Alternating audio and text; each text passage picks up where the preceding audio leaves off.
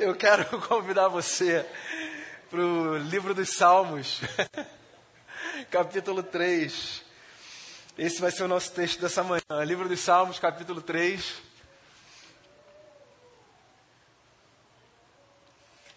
Salmo de Davi. Diz assim a palavra do Senhor. Senhor, muitos são os meus adversários, muitos se rebelam contra mim. São muitos os que dizem a meu respeito: Deus nunca o salvará.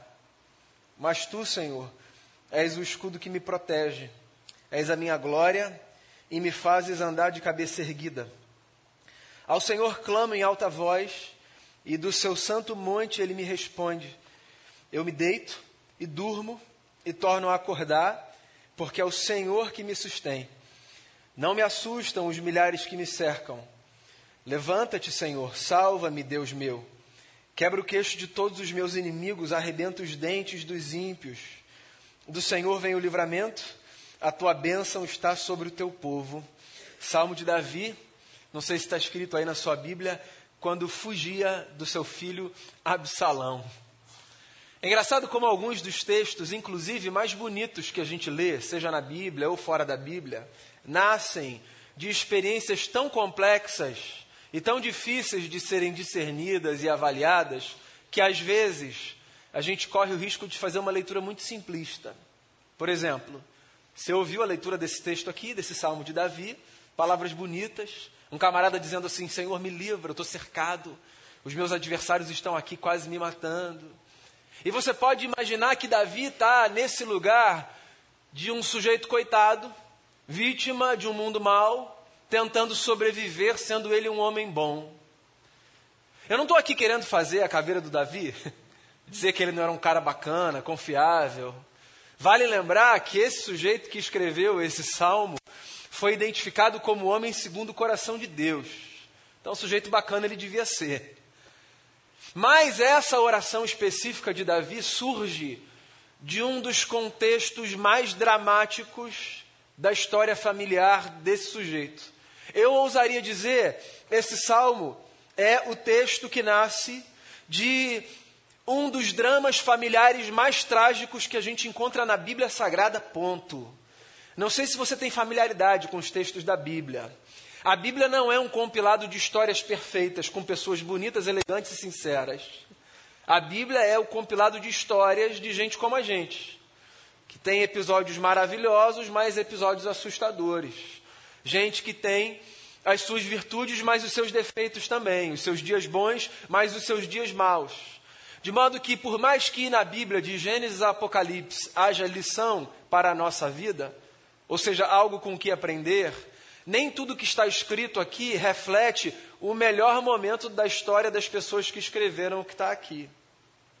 Se você quer entender o contexto que deu origem a esse salmo, vale a pena você ler depois, no segundo livro do profeta Samuel, a história de Davi, sua filha Tamar, seu filho Absalão.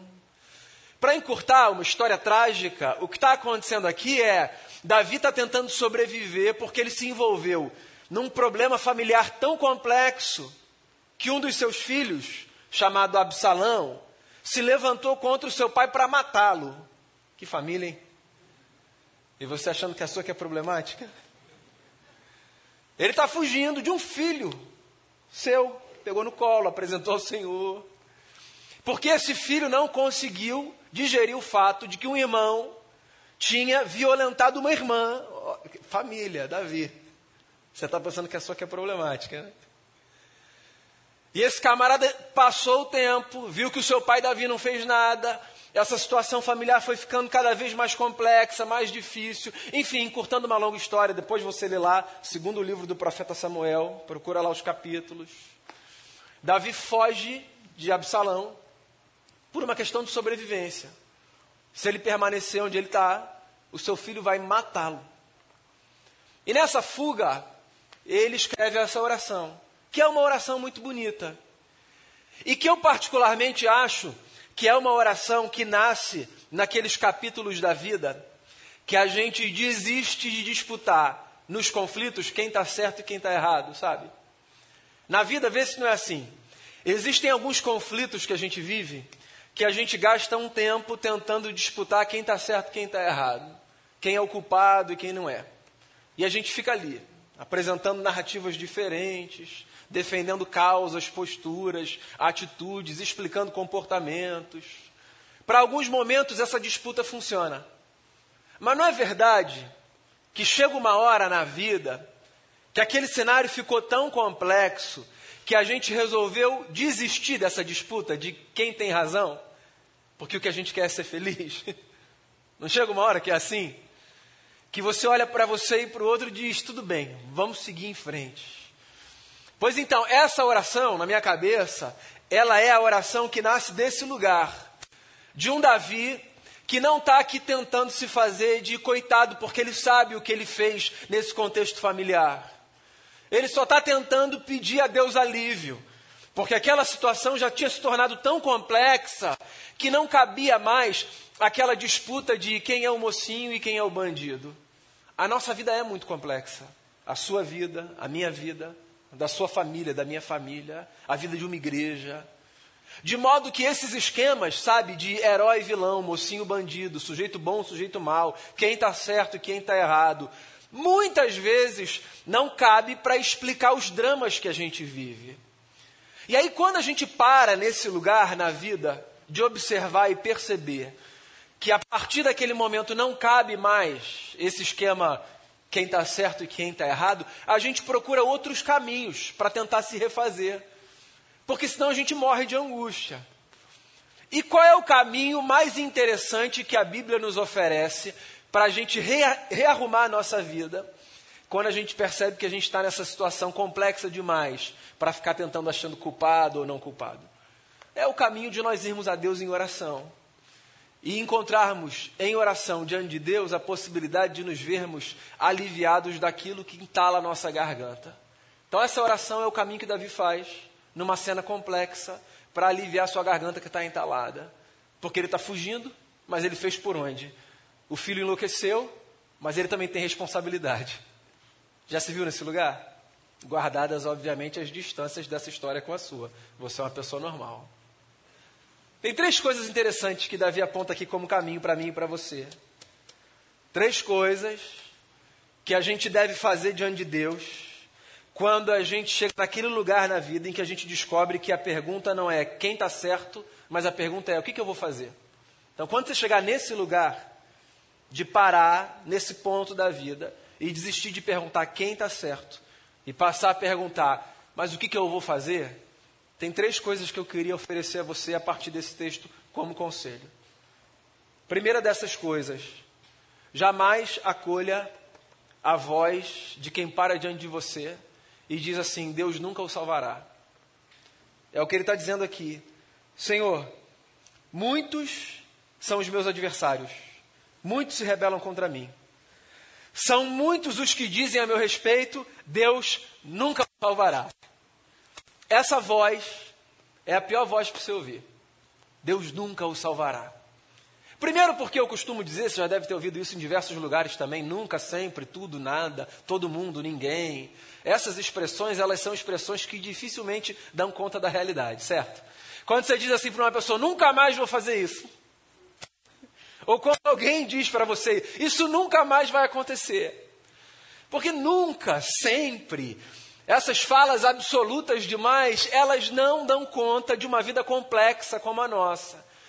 Então a fala já é problemática, porque quando alguém diz Deus nunca vai salvar você, esse alguém está fazendo uma afirmação de um lugar que ele não consegue garantir. Ninguém consegue garantir o nunca, o nada, o tudo, o sempre. Pega mais leve. Você até pode ser uma pessoa controladora, estratégica, com uma visão de futuro. Mas ninguém consegue dizer com toda segurança coisas desse tipo.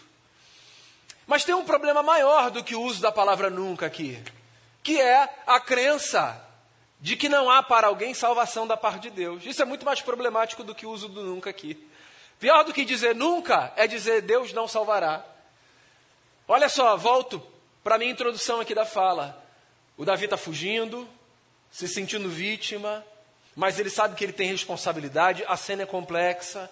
E num cenário como esse, é muito comum a gente ouvir de pessoas, sobretudo que sabem que a gente tem uma parcela de responsabilidade na construção daquele caos, frases desse tipo: já era, não dá mais, não dá para você, acabou, não tem o que Deus possa fazer.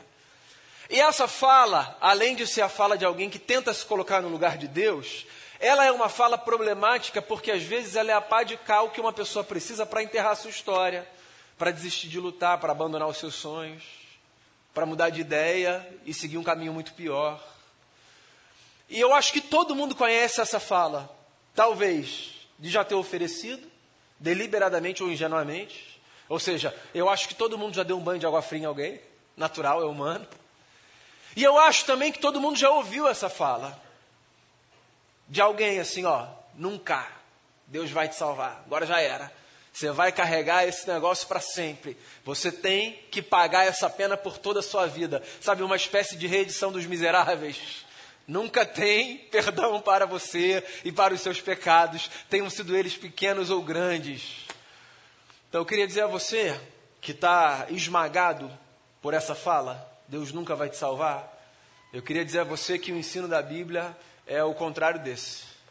O ensino da Bíblia é de que há dois mil anos nasceu um bebê que foi apresentado num templo, como o Nicolas hoje, mas cujo nome era diferente, porque o nome era Jesus, que significa o Salvador. E quando o anjo apareceu, lembra da história do Natal?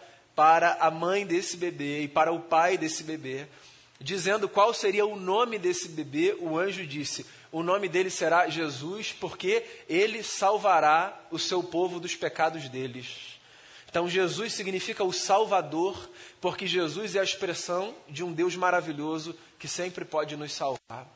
E salvar não apenas desse inferno vindouro, ou seja, dessa realidade pós-morte, na qual a gente fica fixado às vezes, mas salvar a gente também desses infernos existenciais que às vezes aparecem como uma fossa diante da gente num dia natural de semana e dragam a gente lá para baixo, insistindo em nos fazer acreditar que aquele chão vai fechar e a gente vai ficar preso ali.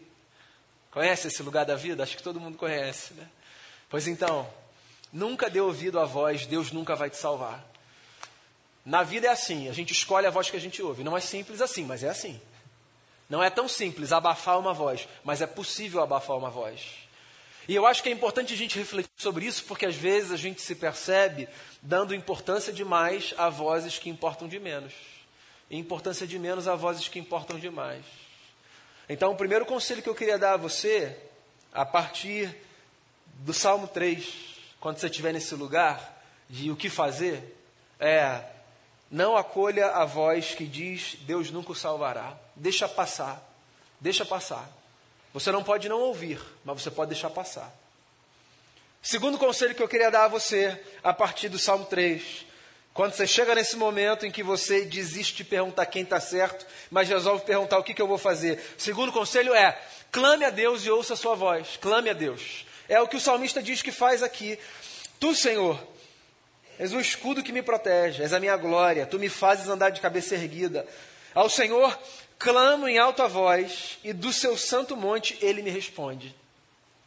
Eu acho isso muito interessante, e foi por isso que eu resolvi começar a mensagem lembrando a você o contexto dessa oração, porque o Davi sabe que ele tem parte nesse cenário complexo.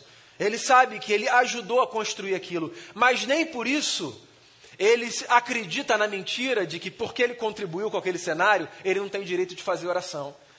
Porque esse é um erro muito comum na nossa mente, sabe?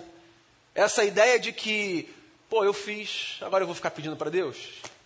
Eu, eu, coloquei um pouco assim, sabe, de, de lenha nessa fogueira, e agora eu vou ficar aqui, nesse lugar da hipocrisia, fazendo essa minha oração, como, como se agora eu fosse o bonzinho da história.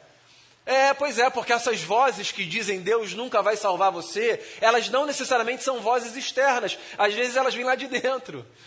Esse lugar aqui, ó, meu amigo, é o campo de batalha mais intenso e mais difícil que a gente tem. Então, os adversários que nos assediam não são necessariamente adversários externos a nós. Às vezes são pensamentos na nossa própria consciência, formulados no nosso coração, que é esse lugar complexo, instável, que ora nos defende, ora nos acusa. O Davi sabe quem ele é. Ele sabe, ele sabe o que ele fez. Na verdade, ele sabe dos seus muitos erros. Algumas das orações mais bonitas do Davi são exatamente confissões de pecados. O Davi sabe quem ele é. Ele não está brincando aqui do sujeito perfeito. Mas ele sabe que, mesmo sendo um pecador, ou seja, mesmo tendo falha, mesmo tendo problema, ele pode clamar a Deus. Porque eu acho que essa é a artimanha mais destruidora para a nossa alma quando a gente está num dia mal. Fiz besteira, é melhor me distanciar. Aí você se distancia de Deus, você para de ler sua Bíblia, você para de fazer oração, você para de escutar aquilo que te faz bem, que oxigena a tua alma, achando que esse tempo vai ser importante para você não chegar perto de Deus, se é que isso é possível, sabe? Chegar perto de Deus, que a gente sempre está onde Ele está, porque Ele sempre está onde a gente está. Então não é que você chega, você está, Ele está. Mas eu acho que às vezes a gente se distancia pensando assim, cara, se eu for logo agora, depois de ter feito essa besteira, assim eu vou passar um atestado de cara de pau. Com Deus não funciona nessa dinâmica. Então não entre nessa de se afastar. Clame, clame, faça a sua oração. Que seja a apresentação do seu ponto de vista. A gente sempre apresenta o nosso ponto de vista em tudo que a gente faz e fala. Faça a sua oração, converse com Deus. E ouça Deus. Busque ouvir Deus. Percebe? Eu acabei de dizer, não ouça a voz que diz a você, Deus nunca vai te salvar. E agora eu estou dizendo, ouça Deus. Difícil que seja discernir a voz de Deus, já quero te apontar um caminho. Toda voz que tiver a ver com você não vai ser salvo não é de Deus. Porque a gente canta essa música de vez em quando que diz ele vem para te salvar. Não é isso? Porque é o que a Bíblia diz. Então, sempre que ao tentar discernir Deus, ouvir Deus, você achar que o que está acontecendo com você é uma espécie de afastamento, de condenação, de punição, Continue abafando essas vozes e buscando aquilo que de Deus pode vir para a sua vida. Mas faça as suas orações. Não deixe de orar. Não deixe de clamar. Não deixe. Não deixe de fazer a sua oração. Essa quarta-feira, a gente teve mais um encontro de homens aqui na igreja, sabe? Que foi muito especial. Caiu o mundo no recreio, sete e meia. Então, assim, foi desafiador chegar, né? Mas, assim, quem esteve aqui presenciou um, um encontro muito gostoso no qual a gente foi exortado, desafiado pelo pastor que veio pregar, é, a, a cultivarmos esses pequenos hábitos sem negligenciarmos a força dos pequenos começos. Sabe? E aí ele estava falando exatamente sobre isso. Né? Você não consegue orar meia hora? Não tem problema, ora um minuto, porque não tem a ver com, com o tempo que você ora, cara. Tem a ver com essa consciência de que orar faz bem para a sua alma. Então você não vai conseguir ler um capítulo inteiro da Bíblia, não tem problema. Não tem um inspetor aqui atrás dizendo falta mais três versos. Não tem isso. Lê o que você conseguir ler, cara. Lê o que você quiser, lê uma historinha. Lê o Salmo 23, ó. Também não fica só no, na historinha, depois você vai lendo um pouquinho mais. Mas lê. Cultive esses pequenos hábitos que te aproximam. São formas da gente clamar, sabe? Quando a gente coloca uma música que expressa o que a gente está sentindo, com a força que os poetas têm de sintetizar melhor do que a gente, a gente está clamando. Não é isso? Quando a gente lê um texto que é capaz de, de traduzir o que a gente está pensando, quando a gente busca uma mensagem e fala assim: Eu já ouvi sobre isso, me falaram que aquele pastor, que aquela pastora, que aquele líder, que aquela ali, me falaram que naquele lugar alguém pregou uma mensagem que eu acho que vai fazer bem para minha alma, eu vou ouvir, busca. Pô, a internet está aí, cara. Tanta coisa boa. E às vezes a gente vai desperdiçando nosso tempo, está no carro, bota uma mensagem, bota uma música, lê a sua Bíblia, vá conversar com alguém, marca uma hora com alguém, sabe? Que você sabe que é gente séria, que é gente sábia, que não vai sugar o seu tempo, te jogar lá para baixo, que não vai dizer em outras palavras, Deus não vai te salvar. Vai conversar com gente boa, tem muita gente boa por aí, que pode ser porta-voz da voz de Deus na sua vida, porque é assim, Deus fala de muitas formas, muitas formas, sempre nos apontando para o texto sagrado e, sobretudo, sempre nos apontando para a palavra viva que é Jesus, o nosso Senhor. Então, clame e ouça o que Deus dirá em resposta ao seu clamor. Pode acreditar. Tem gente que acha que não, mas Deus fala assim com a gente, de diversas formas. Terceiro que eu conselho que eu queria te dar, terceiro e último. Quando você estiver nesse lugar de desistir de perguntar quem está certo e passar a perguntar o que, que eu vou fazer para rearrumar a minha vida, lembre-se que Deus é aquele que nos livra, inclusive, do que nós mesmos fizemos. Eu me deito e durmo e torno a acordar, porque é o Senhor quem me sustém. Eu gosto dessa frase, depois dele ter dito assim, ó, eu clamei e ele me respondeu. Porque essa dinâmica da gente orar a Deus e sentir que Ele falou com a gente, ela traz uma paz que a insônia dá lugar ao sono profundo. Às vezes o problema não foi resolvido, mas só da gente ter feito a oração e ter essa segurança de que Deus está ouvindo a gente, a gente faz o que o salmo diz, né? Eu vou deitar e eu vou pegar no sono, porque tu, Senhor, só tu me fazes repousar em segurança. Então, ele diz: Eu me deito e durmo, eu torno a acordar, o Senhor me sustém. Não me assustam os milhares que me cercam. Engraçado, né? Como a gente está perto de Deus, reorganiza a nossa força, inclusive. Ele não está dizendo, cadê o povo? Os meus adversários não estão mais aqui. Ele não está dizendo isso. O que me dá a entender é que está todo mundo ainda ali. Ele continua cercado dos mesmos problemas. Ele continua sendo assaltado pelos mesmos pensamentos. Ele continua enfrentando as mesmas lutas. Porque a dinâmica da vida com Deus não é a dinâmica do instantâneo, do micro-ondas. Não é. Não é a espiritualidade de três minutos do miojo. Não é. A dinâmica da vida com Deus é dessa ordem que a gente apresenta queixas, a gente faz orações, e não necessariamente os dilemas vão ser resolvidos instantaneamente. Às vezes, alguns dos nossos dilemas têm a duração da nossa vida, certo?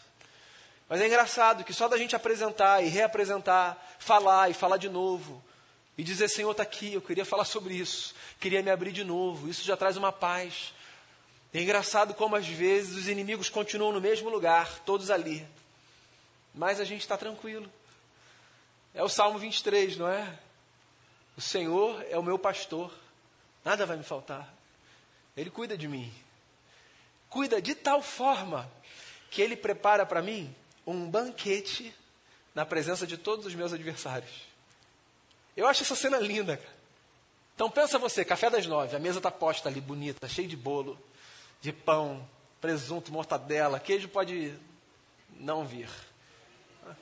Todas as outras coisas. Você conhece uma pessoa que não gosta de queijo? É tranquilo ou tem que ir para o psicólogo? Graças a Deus tem mais gente aí que se identificou. Pois então, mesa posta, tudo ali. E aí, todos os seus adversários começam a aparecer. Todos. Aí, qual é a sua reação? Todos. Imagina, todas aquelas pessoas que são a pedra no teu sapato aparecem no café das nove e falam, Senhor, em nome de Jesus, estou vindo para a igreja, Senhor. Sabia nem que essa gente gostava de igreja. Isso aí nem é gente que gosta de igreja, não, Jesus. Começa a aparecer todo mundo. Todo mundo que é a representação dos inimigos da sua vida. O Salmo 23 é mais ou menos isso. E aí o sujeito está ali, dizendo assim: Quer saber? Quem me preparou esse banquete foi o Eterno. Eu vou comer essa comida. Essa gente, se quiser, que me espere. Ou que lide com ele. Porque, na verdade, a ideia do salmo é essa, né? O Senhor é meu pastor. Então, ele está se colocando no lugar da ovelha. E quem eram os adversários da ovelha? O urso, o leão, certo? O Davi fala isso. Já matei um urso cuidando do rebanho do meu pai, já matei um leão. Então, gente, eu estou tentando fazer uma metáfora aqui, assim, que coloca a gente nesse lugar, né? Nós que somos civilizados e tal, mas pensa ele se colocando no lugar de uma ovelha. Você acha que uma ovelha fala para o urso e para o leão assim: Ô seu urso, seu leão, espera só um pouquinho? Não. E o urso e o leão respondem: Claro, claro, vamos esperar, vamos te dar dez minutinhos. Não. Ele está desenhando um cenário no qual todos os seus adversários, que o atacariam instintivamente, estão ali diante dele, ou seja, não tem nada que se interpõe entre as duas partes, mas ele está tranquilo. Por quê? Porque Deus é o pastor dele. Então é como se ele estivesse dizendo assim: ó, Deus pôs a mesa, eu estou aqui como refeição de quem está ali, mas eu estou tranquilo. Tem um pastor comigo. O sumo pastor. Então eu vou descansar, eu vou confiar, e eu vou acreditar que ele vai me livrar. Me livrar do quê? Do que o urso quer fazer comigo, do que o leão quer fazer comigo? Também, mas inclusive da besteira que eu fiz comigo, ele me livra. Pois é, porque a gente pode clamar na certeza de que ele responde, confiando que ele é aquele que nos livra não apenas das ciladas dos nossos adversários, mas também das ciladas que a nossa própria alma construiu para a nossa destruição porque nós construímos muitas vezes ciladas para a nossa própria destruição. Não é? Mas inclusive disso Deus livra a gente. Porque às vezes dizem, ele não vai te salvar. Mas a notícia é, ele sempre vem para nos salvar. Então, eu queria dizer isso a você. Nunca dê ouvido a essa voz que diz: Deus não vai te salvar. Nunca dê ouvido a essa voz. Não acolha. Seu coração é precioso demais para você acolher essa voz. Sua mente é sagrada demais porque de Cristo para você acolher essa voz. Clame a Deus. Nunca pense que existe qualquer condição que tapa sua boca e que não dá a você a legitimidade de fazer a oração que você precisa fazer a Deus. Clame e busque ouvi-lo. Busque ouvi-lo. Busque entender o que, que ele está dizendo, como ele está dizendo, de onde está vindo essa voz que é dele e que fala ao nosso coração. E nunca se esqueça que ele pode sim nos livrar, inclusive, das ciladas que nós mesmos armamos para a nossa própria alma. Graças a Deus por isso, né? Queria fazer uma oração com você. Queria que a gente encerrasse esse tempo aqui pensando na oração que a gente pode fazer ao Senhor nessa manhã. De uma situação de adversário externo ou de um inimigo interno, assim, sabe? De um dilema interno que você vive ou de uma situação externa que te, que te apavora. Queria que você colocasse diante do Senhor esse esse contexto, esse cenário, e que você pedisse, Senhor, me livra. Se você está esmagado por essa voz que diz não há salvação, eu queria que você acreditasse que a força do amor de Cristo é capaz de destruir a força dessa voz que acachapa mentes e corações. Então, se você chega aqui debaixo desse peso de uma condenação eterna, eu quero dizer a você, quando você sair daqui, saia leve, livre, pelo poder do perdão de Jesus, o nosso Senhor, o nosso Salvador. Se você não está conseguindo ouvir a voz de Deus, eu queria dizer a você que você pode ouvir a voz de Deus. Pode às vezes num vento forte, às vezes numa brisa suave, às vezes na leitura objetiva de um texto bíblico, você vai saber que é ele que está falando ali, às vezes numa conversa de sabedoria com alguém que vira naquele momento boca de Deus na sua vida, num sol que nasce ou se põe, num texto que você lê, numa música que você ouve. Deus fala com a gente sim, fala com a gente.